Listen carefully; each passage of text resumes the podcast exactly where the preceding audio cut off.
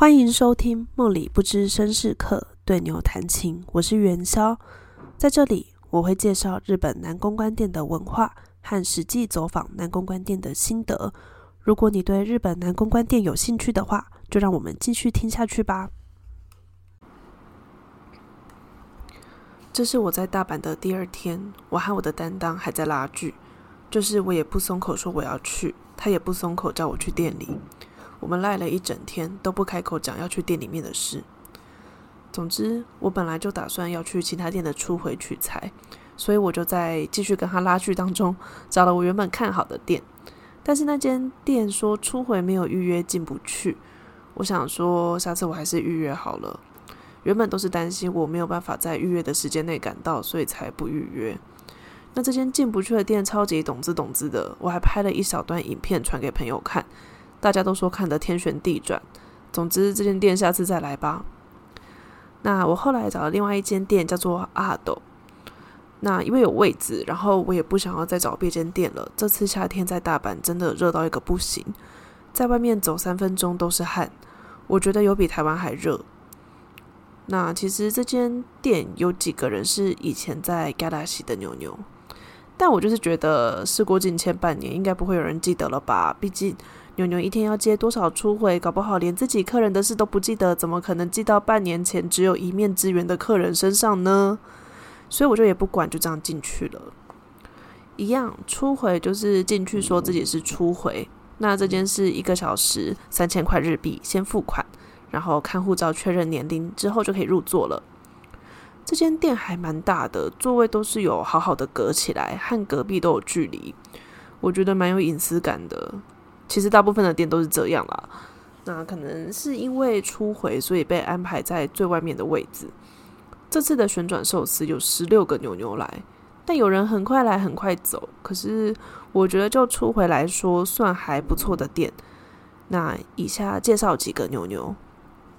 一号牛牛，他刚来没多久，但我觉得他的外观。看起来的样子就很扭扭啊，所以一开始我很难判断他到底是做了很久还是刚开始当扭扭，因为他的对应很不像老手，可是外表很像。那他很认真在聊天，我觉得他应该算是蛮容易被客人喜欢的类型。但因为元宵就很少找年下的牛牛，所以也没有什么特别的感想。哦，然后因为坐下来之前，我一直在和朋友传讯息。所以一瞬间日文突然讲的怪怪的，可能也有点吓到他，不知道他会不会想说啊，就刚上工又遇到怪人。那二号牛牛是个帅帅的牛牛，他说他喜欢画画，问我有没有喜欢的东西要画给我，我就说哦，那我喜欢狗狗，他就是说好，那他开始画，结果画出来就很像猫还是狐狸，就完全不是狗啊，但是互动还蛮好笑，蛮好玩的。那他画完也差不多被拍肩要离开了。三号牛牛，我就说，哎，他的名字跟我朋友一样，哎，他就说，那感觉也可以当朋友呢。就是他是蛮精致的类型，但就真的不是我的菜。四号牛牛，我本来不想讲他的，但是因为真的很难得遇到那么雷的，所以我一定要讲一下。他坐下来之后，我就在等他说话。基本上我都是这样啦，我就想说啊，我都付了钱了，牛牛就是要负责跟我聊天啊，那我负责接话。所以一般我都不太会主动先讲话，其实也是因为我比较怕生啦。我就是会先看对方对我的态度跟反应，再思考我要跟他们说什么。那以前遇到的牛牛也通常坐下来，他们就会开始讲话了。那我们就互看了大概十秒左右，他就开始一脸大爷的跟我说他不喜欢的客人类型，就说他不喜欢对他没兴趣，不想跟他讲话。不想来看他的女生，然后我就开始讲一堆他不喜欢的状况，就说什么对于先和他说话的客人，他才有动力。我想说，那你要不要先离开？我其实可以一个人等到下一个牛牛来，没关系。就我很不喜欢这样讲，因为我觉得这样的说法通常都是 OK 的开头。但我真的就觉得说，哎，我是客人哎，我就付钱来了，你怎么样？到底关我什么事啊？就起码我们可以聊点两个人都有共鸣的事吧。我也不喜欢一开始就来跟我讲一些倒胃口事情的牛牛啊。我那时候瞬间就一直在心里想说：拜托可以换人吗？就拜托饶了我！诶，就是那么累还要听这种话，真的是有够无聊的。但我因为也真的是第一次遇到这种，就觉得还蛮新奇的。我就想说，啊，像你这样，到底哪个客人会选你啊？但我后来发现，他那个月好像是第一名。反正我就是对这个人整个就觉得很问号。我是绝对不会选这种人的。那五号牛牛。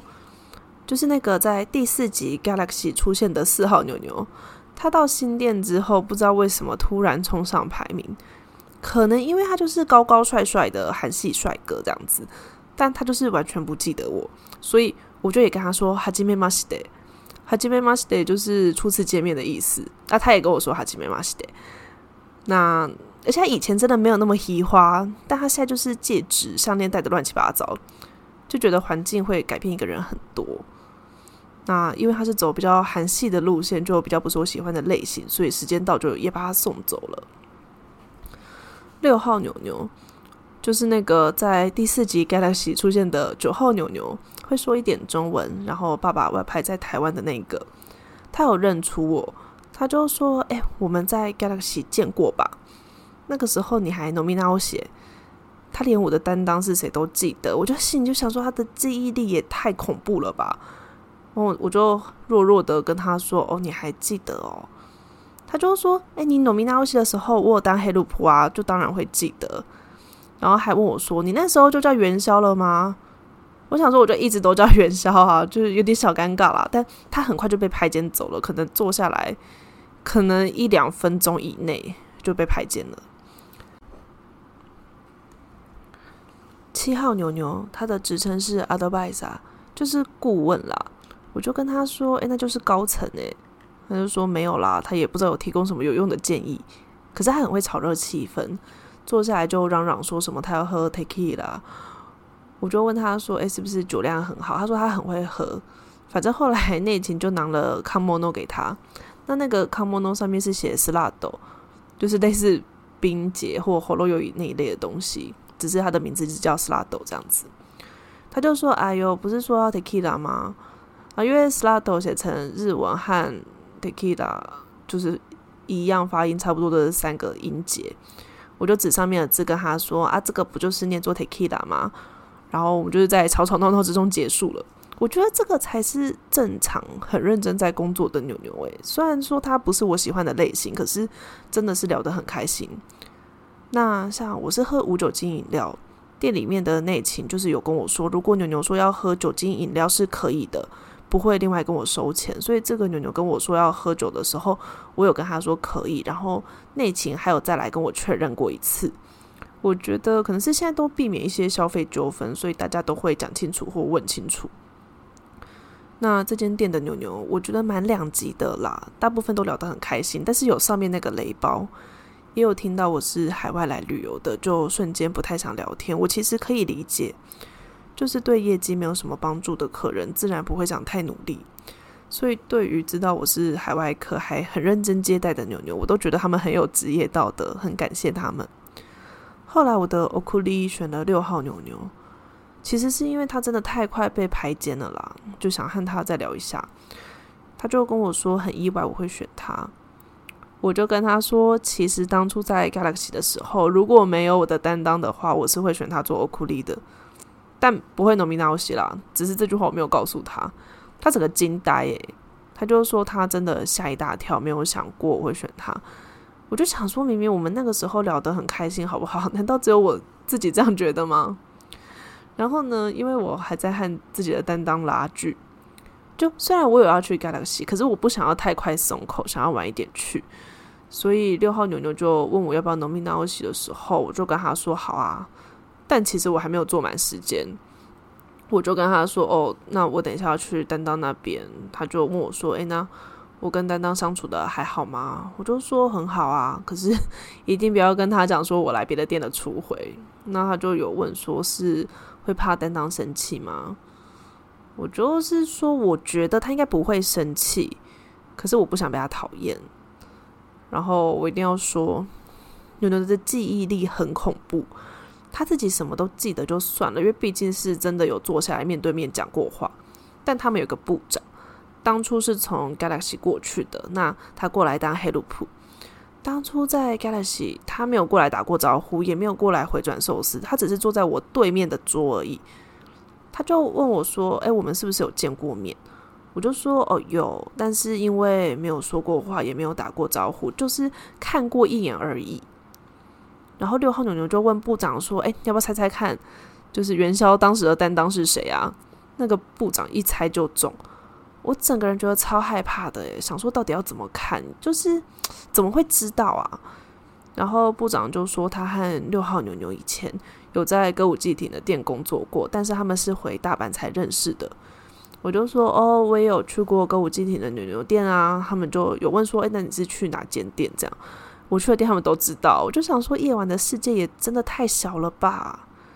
后来部长走了以后，换另外一个黑鲁普过来，他也是从 Galaxy 离开的。他就一直说我们也有见过，我就跟他说真的没有，我没有印象。他就说哦，可是他有染过头发。那有染过头发，我就不是那么肯定，因为我觉得。人的印象，黑发跟金发其实还是差蛮多的。六号牛牛就问说：“哎，那要不要猜猜看元宵的担当是谁？”他就说：“哦，不是 A 就是 B 吧。”就还真的有讲中诶，那个瞬间我真的超想走，就觉得很尴尬。就是他当时讲的 A 是我那个时候写真指名的人，然后 B 就是我的担当。我就想说，就这实在太可怕了，这个世界吓死。但因为后来我们有证明说，哦，跟这个牛牛是以前没有见过，在 Galaxy 没有见过，可是没见过还猜得中，就觉得他真的还是蛮厉害的啦。那反正拉锯到这边了以后，时间差不多到了，我就往担当的店移动过去了。那我们今天的节目就到这里。如果你对日本的牛牛店有兴趣的话，欢迎订阅我的 Podcast，也可以留言或分享给你的朋友。或是到元宵的 IG 留言哦，我们下次再见。